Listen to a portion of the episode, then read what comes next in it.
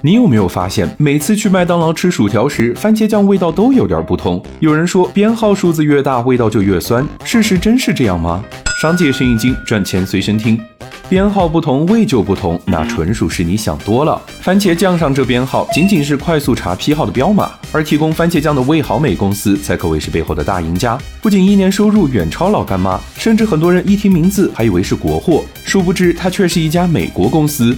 一九八九年，这家成立了近百年的美国公司进入中国市场，在上海成立了味好美，专门生产干香调料，比如研磨胡椒粉、炸鸡调料等。到了一九九四年，他又在广州建厂，开始生产番茄酱、烧烤酱等。你可能不认识他，但你一定吃过他生产的调味品。比如在供应链端，他和麦当劳、必胜客等建立合作关系，为他们提供炸鸡粉、番茄酱；而在消费者端，他不仅有高大上的胡椒粉等香料，甚至还有接地气的麻婆豆腐、宫保鸡丁料，产品种类异常丰富。产品卖得好，他扩张的脚步也没停。二零一三年，在国内收购了大乔，生产鸡精、小龙虾料等。